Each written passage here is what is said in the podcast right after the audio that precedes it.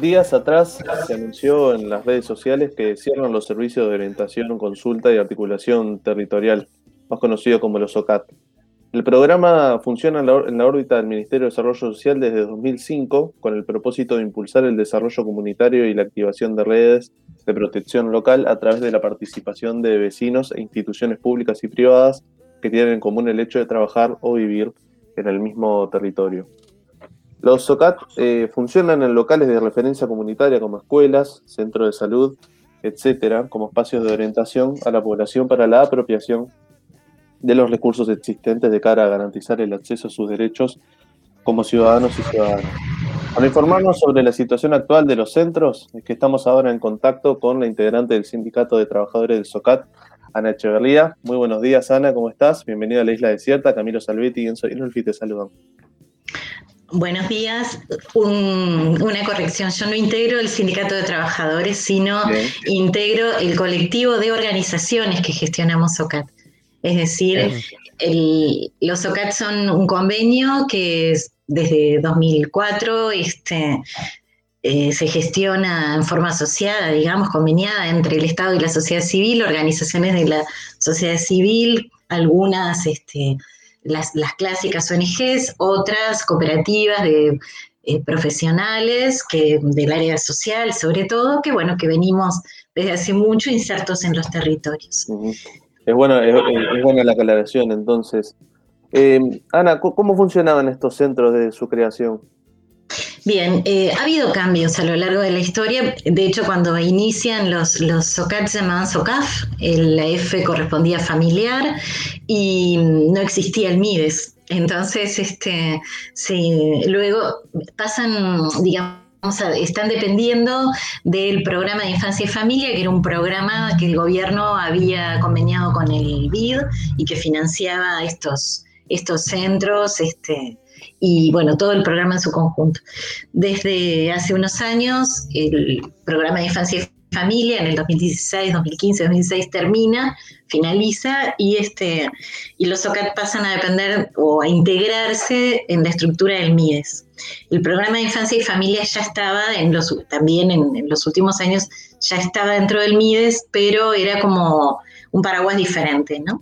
Este, y bueno, el funcionamiento básicamente tiene como tres grandes líneas de trabajo que son, por un lado, la atención a las familias, a las personas de cada ciudad, de cada pueblo, de cada barrio, que llegan con problemas sociales varios, que pueden ser desde problemas de alimentación, de violencia, de acceso a servicios, de no lograr cupos en, en las escuelas o en los CAIF. O sea, es una variedad enorme de temas. Y nosotros en eso también queremos hacer como una aclaración importante.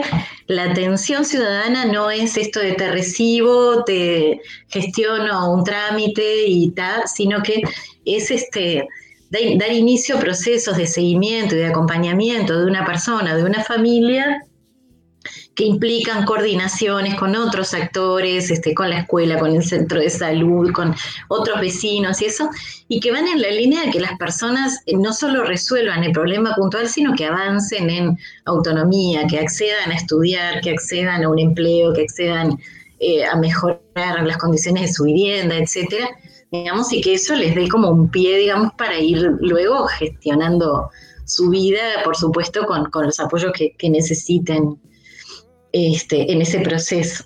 Esa es una de las patas. La otra pata fuerte es la articulación. La articulación ya eh, hace foco no en las situaciones individuales, sino en los problemas colectivos, comunitarios, del barrio, de la localidad.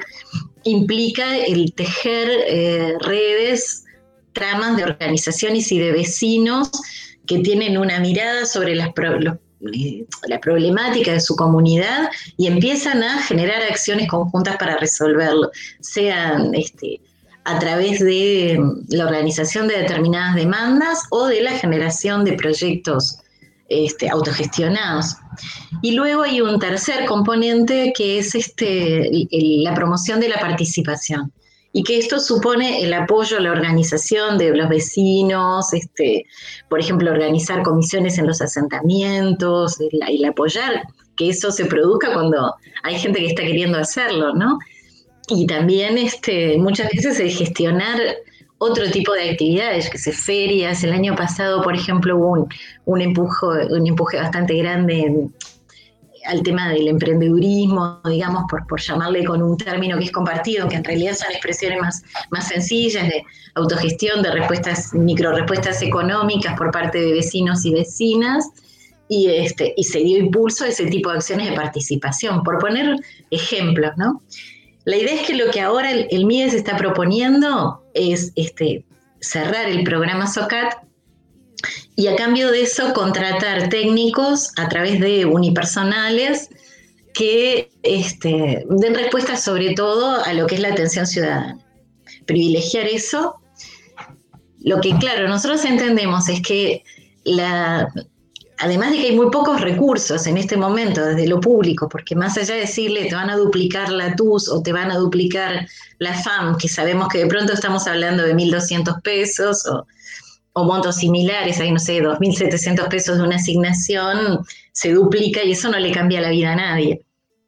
Pero lo que no se hace de, alguna forma es en la medida en que no se invierte en trabajar la articulación, es esto de fortalecer un tejido social, una malla de protección a través de la cual las personas puedan ir como circulando para ir dando respuesta a sus problemas y que también los barrios vayan encontrando respuestas a sus problemas o las localidades o eso. Entonces creemos que hay mucho que se pierde, se pierde un acumulado de experiencia de las organizaciones de muchos años, de conocimiento de los territorios, de las problemáticas de los territorios, de haber tejido redes con los demás actores, este, de ser un referente confiable y además de haber desarrollado una metodología de trabajo con las particularidades que tiene según si estás en el medio rural, en el medio urbano, en, este, Montevideo o en otros departamentos. Bueno, con esas particularidades pero desarrolló una metodología de trabajo que había sido muy bien evaluada, inclusive por el propio, este, por el propio BID, que tiene sus evaluadores y sus sistemas de indicadores y todo eso. Ana, eh, podríamos hablar de que, de que en, el, en el último año, al menos desde que, desde que asumió la, nueva administración, ha habido un deterioro en las relaciones con el ministerio y, eh, se ha usado la palabra también desmantelamiento respecto a los OCAT por, por parte del MIES. ¿Esto, ¿Esto ha sido así en el último año? No, en realidad este, ha habido una, una, apertura a dialogar. El problema es que, bueno, en algún momento, cuando iniciamos este diálogo, el colectivo se reunió frecuentemente con el, dirección, el director de gestión territorial y eh, al principio en realidad había como una mirada que hacía pensar en la continuidad del programa durante el quinquenio. Y esto, bueno, en, en este último tiempo cambió este, y sí tenemos, lo que sí sentimos que han, eh, de alguna manera se ha empobrecido, aunque no es que haya sido perfecto antes, pero se ha empobrecido, es el tema de la comunicación. La comunicación no es buena. Perdón, me quedé sin materia. La comunicación este, no está siendo eh, óptima y a veces llega muy lenta y nos está pasando entonces esto, que, los rumores eh, llegan antes que las decisiones, ¿no? Es decir, todos los, los, rumores respecto al cierre de los SOCAT los fuimos teniendo mucho antes que la conversación con la dirección en la cual efectivamente se nos, se nos comunicó. Ana, ¿cuántas personas actualmente están trabajando en, en los SOCAT ahora? Pero supongo que en el entorno, no tengo el número exacto, pero en el entorno entre 120 y 150 técnicos. Uh -huh. ¿Se, han, ¿Se han, podido comunicar con el Ministerio de Trabajo? No, todavía este, esa gestión todavía no, no dio inicio, ya que la, la, comunicación oficial, digamos, la tuvimos recién el viernes al mediodía, entonces esa gestión todavía no inició. Les pido disculpas por el inconveniente. Este, estamos en eso, en esos procesos, pero bueno, lo del Ministerio de Trabajo es algo que llevará a cabo seguramente el sindicato de trabajadores, SUTIGA, que hay otros compañeros que ya están trabajando, que tienen sus propios abogados y eso, y bueno, verán ellos. Nosotros en este momento, bueno, todavía estamos en una fase de intentar presentarle al, ministerio alguna contrapropuesta que implique la posibilidad de continuidad de algunas de estas líneas del dispositivo, asumiendo que, este, que bueno, que hay un recorte presupuestal importante y que hay que renunciar a algunas cosas, que bueno, algunas cosas podríamos ceder de cada lado, ¿no? Pero eh, asumiendo nosotros esto de que, bueno, que van a ser menos horas, poder tener, digamos, la posibilidad de continuidad de no solamente de lo que es la atención ciudadana, sino también de estas otras líneas de trabajo, el fomento de la participación y la articulación. Por otro lado, la... Sí, Ana, no, te, no, te, iba a preguntar justo ahora que, que, que comentabas estos, estos aspectos de, de, de, los OCAT que son, son bastante fundamentales. Eh, ¿Cuál fue el, el, argumento que dieron desde el ministerio y si ya saben cómo se piensa en el caso de que se cierren efectivamente los OCAT, cómo se piensa brindar este servicio a la sociedad o continuar con estas políticas públicas? Sí, la continuidad la están pensando en términos, bueno, este, hay un rol que cumplen las oficinas territoriales del MIDES y que tiene que ver con esto de la atención ciudadana. Este, las personas pueden gestionar en las oficinas territoriales eh, la tarjeta del MIDES o canastas de emergencia o el acceso a documentación o, el acceso a algún otro servicio público, este, esto lo pueden hacer a través de, de, las oficinas territoriales. Y lo otro es que el MIDES eh, plantea contratar eh, técnicos a través de, unipersonales, esto es algo que nosotros también cuestionamos como forma de trabajo precario, este, y que tengan sobre todo una, una, tarea de atención ciudadana como contraturno, digamos, de las oficinas, o sea, que sean técnicos que trabajen los sábados, los domingos, este, eh, a partir del horario, en, en, entre semana, a partir del horario en que las oficinas no funcionan. Y en relación a los otros aspectos, a la articulación sobre todo, yo creo que este, es algo que no está entendido desde las nuevas autoridades del Ministerio, lo que lo que representa, lo que implica realmente. Entonces a veces las oficinas plantean que ellas pueden hacer la articulación entendiendo que la articulación es llamar por teléfono a la escuela a preguntar si hay un cupo para un alumno, por ejemplo, ¿no? Este, o hablar con una, yo qué sé, con, con la trabajadora social de la policlínica para ver si la persona asistió a la consulta. Una cosa es, y en realidad la articulación no es eso, es esto que decíamos, es construir comunidad, es construir eh, una mirada conjunta, colectiva sobre el territorio e incidir sobre él, ¿no? Entonces, de alguna forma, el, el MIDES creo que piensa que entre la oficina en el nivel micro o algunos de estos técnicos en el nivel micro y las jefaturas departamentales, es decir, los cargos políticos en un nivel macro, podrían hacerse cargo de la tarea de los OCAT. O sea que claramente refleja de nuestro punto de vista que no se entiende a qué se refiere la tarea. Hoy leíamos en el periódico La Diaria que el SOCAT desaparece como programa, pero lo que hay en su lugar es un chatbot, un robot que se maneja a través de WhatsApp, esto según lo, lo que decían desde su tía. Bueno, a, ahí a hay, un, hay, un, error ahí en la información, esa información ah. no es correcta. Es cierto que hay un chatbot que está funcionando ahora por la pandemia, pero lo que quiere el MIDES poner en sustitución de los OCAT es a técnicos que estén presentes en el territorio, que eh, incluso esto, ¿no? Que son técnicos que estarían muy a la intemperie, según la impresión que nosotros eh, tuvimos, la sensación que nos dio en la, en la reunión, porque sería, bueno, para atender en las ferias, en las plazas, o sea, como muy, eh, muy a la intemperie, justamente, ¿no? También en, en, ese mismo diario, Alejandro Ciarle, que es el, el director de, de, gestión territorial del MIDES, dice cómo se están ajustando y que, y que está en diálogo esto con, con, las organizaciones. ¿Esto sigue así o, o ya hay una de, de, eh, decisión tomada? No, eh, quedamos realmente en, en, la posibilidad de presentar una contrapropuesta. Nosotros entendemos que hay algunos aspectos en los cuales hay decisiones tomadas, pero que tal vez en otros haya margen de, de negociación. Claro. Eh, eh, respecto a esa contrapropuesta, ¿cuál sería? estamos trabajando recién en la, confección de la propuesta, pero sobre todo es esto que yo decía, tal vez asumir la necesidad bueno, de, un recorte de, horas o de, recursos, pero manteniendo dos cosas. Primero, eh, que la gestión continúe siendo eh, conveniada entre la sociedad civil organizada y el Estado, y segundo, poder incluir algo de componente este de la articulación y del de fomento de la, de la participación dentro de las líneas de trabajo. Básicamente va por ahí. Ana, eh, también eh, los OCAT deben haber cumplido un, un, rol importante en este año de, de, pandemia. ¿Cómo han funcionado desde que inició la, la emergencia sanitaria?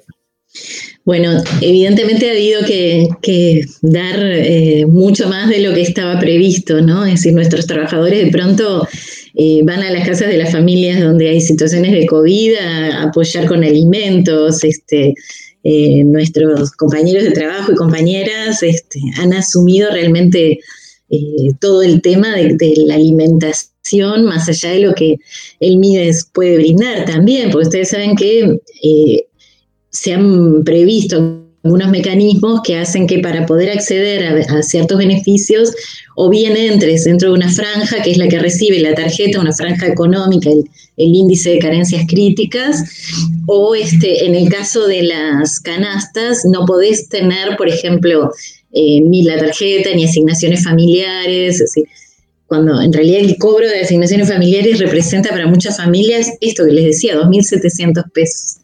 Y si un núcleo familiar tiene sus ingresos en tareas informales como la venta en ferias, este, no sé, el ser cuidacoches, hay montones de, de, actividades que son de generación de ingresos diarios que en pandemia no pueden realizarse con los 2.700 pesos que ingresan por, por asignaciones, no es suficiente.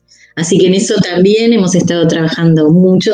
Hemos tenido que atender muy de cerca situaciones vinculadas a, a depresiones, a violencia basada en género, este, que se dieron en el confinamiento, a las dificultades del confinamiento en contextos de asentamiento, por ejemplo.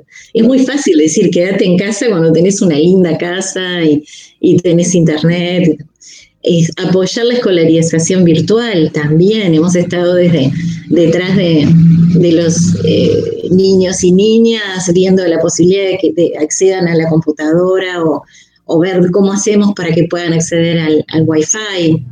Este, otros tipos de, de situaciones muy complejas como el aumento exponencial de la población en situación de calle. Cada vez tenemos más gente en calle muchos de los cuales además no encuentran cupos en los refugios o no quieren ir a refugios. Eh, incluso situaciones donde la, la, opción de ir a refugio implica separarse, que la mamá vaya a un refugio de mujeres y el papá uno de varones y los niños de pronto al INAU o cosas este, realmente que, no, que ninguna familia las negocia, ¿no? Entonces, este, es, estamos como realmente teniendo que dar respuestas y además de eso, respuestas creativas para las comunidades, como esto que te decía. Trabajamos mucho con otros actores, por ejemplo, en esto, en ferias de... Eh, donde las familias pudieran eh, comercializar cosas que producen ellas mismas, este, eh, experiencias de todo tipo, desde, economía solidaria hasta, bueno, por supuesto, espacios de orientación para, para poder pensar en, formas de generación de ingresos, este, apoyo a la virtualidad también a través de la capacitación de las personas para, por ejemplo, el MIDES propuso las, la TUS App, que se llama, es este, una opción de que a través de una aplicación que se baja en el celular se te cargue un monto equivalente a una canasta, que era 1.200 pesos, ahora aumentó, este, para mucha gente nos preguntaban, me dicen que para recibir la canasta tengo que ir a una tienda a comprar una cosa. Esto no todo el mundo sabe lo que es bajarse una app de la tienda virtual. Entonces, es todo un apoyo, una orientación. Lo mismo ahora con la vacunación. Gente que viene y pregunta o que, que a la que nosotros voluntariamente nos acercamos para ver si pudieron agendarse, si quisieron agendarse para las vacunas o no. No sé, hay como miles y miles de, de tareas que hemos tenido que improvisarnos y aprender a hacerlas, e ingeniarnos para dar respuesta al agravamiento de la situación de, la, de las familias con las que trabajamos en nuestros barrios durante la pandemia. Ana, vos hablabas de un aumento exponencial en, de las personas que están en, en situación de calle. También hay unos 100.000 eh, uruguayos que, que bajaron eh, hacia la línea de, de, pobreza y me imagino que allí el trabajo de los OCAT también se vio un, tanto saturado, ¿no? Sí, este, sobre todo lo más difícil es cuando no tenés respuesta. Por ejemplo, los programas del Ministerio de Vivienda eh, de realojo de asentamientos, algunos programas que ya estaban, las personas ya tenían hasta fecha para mudarse y todo, se cortaron, el ministerio suspendió los realojos, creemos que por lo que, esperemos que no sea así, pero creemos que por este quinquenio no va a haber este, más dinero para eso, con lo cual las respuestas a estas familias que viven en territorios que se inundan, en terrenos que se inundan o con plomo o situaciones similares, y que cada vez que llueve el agua les llega, les sube un metro, entonces te quedaste sin respuesta. ¿Qué respuesta le podés dar a alguien? ¿no? Es, no tenemos, este, tenemos muy pocos recursos para responder a casi todas las problemáticas. A la población en calle, este, uno dice, bueno, ¿qué herramientas hay para poder? Entonces, por esto es que es tan importante la articulación, porque son los propios barrios a veces los que generan o inventan eh, formas de la solidaridad para sostenerse unos a otros este, en, en, un momento en el que el Estado no está, no está respondiendo a muchos de los problemas. Ana Echeverría, integrante del colectivo de organizaciones que gestionan los OCAT. Ahora sí lo dije bien. Perfecto. muchísimas gracias por este contacto con la isla desierta. No, muchísimas gracias a ustedes. Un gusto así estar.